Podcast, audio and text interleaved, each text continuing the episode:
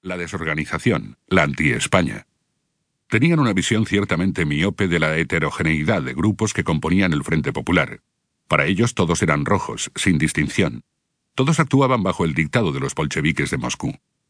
Una perspectiva ramplona que, sin embargo, fue plenamente compartida por muchos miembros de una izquierda en gran medida radicalizada, que veía fascistas en todo lo que oliera a derecha, lo fueran realmente o no.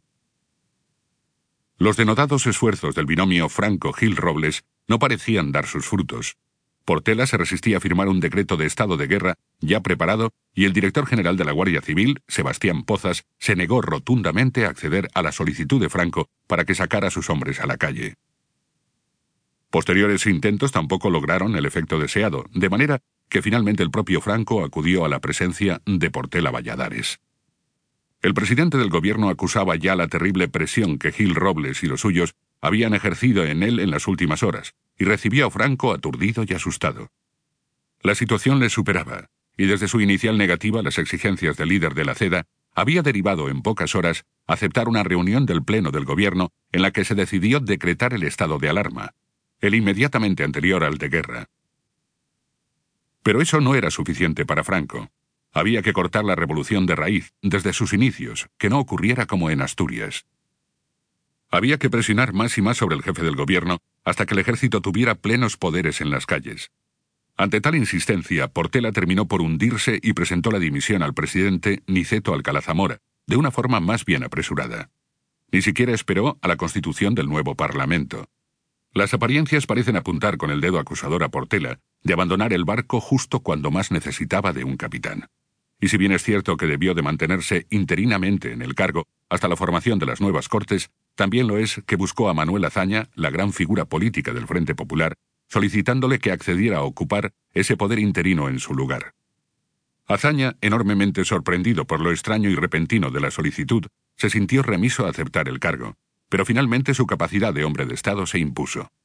Una vez más, dijo compungido, hay que segar el trigo en verde.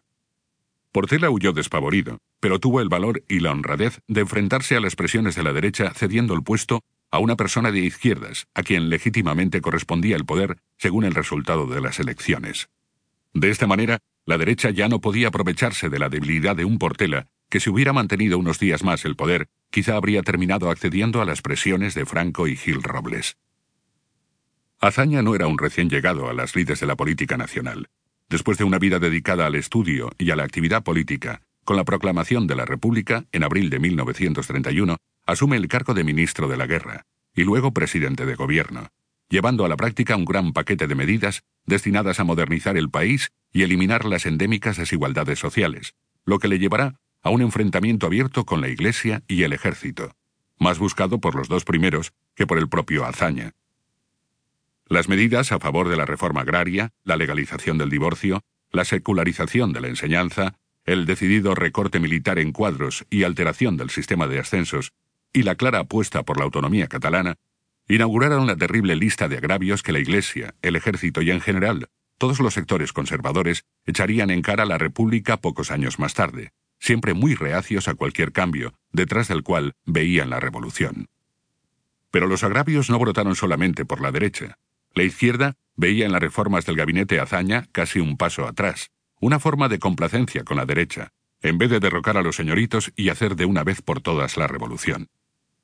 La brutal actuación policial en el poblado gaditano de Casas Viejas, en el que se había proclamado la comuna anarquista, y otros casos similares como el de Arnedo, dieron alas a la izquierda para reforzar sus tesis contra Azaña. En un país en el que se generalizó peligrosamente en grandes capas de la población la idea de que los de izquierdas eran todos bolcheviques y los de derechas fascistas, Azaña era una especie de bicho raro que a nadie satisfacía. Y por supuesto, desde muchos sectores de la derecha, no era más que un rojo bolchevique, así como un sucio reaccionario burgués para las izquierdas. Sin embargo, Manuel Azaña no se arredró, y continuó trabajando en la línea que se había marcado. Culto, inteligente, dotado de sobrado talento para el gobierno, sí, pero quizá le faltó eso que llamamos mano izquierda a la hora de proceder a las tan necesitadas reformas, algo fundamental habida cuenta de la hipersensibilidad política de los españoles de la época. Azaña diagnosticó con brillantez los males que atenazaban al país y no dudó en arremangarse y ponerse manos a la obra para sacarlo del fango. Allí donde la derecha veía una España bucólica y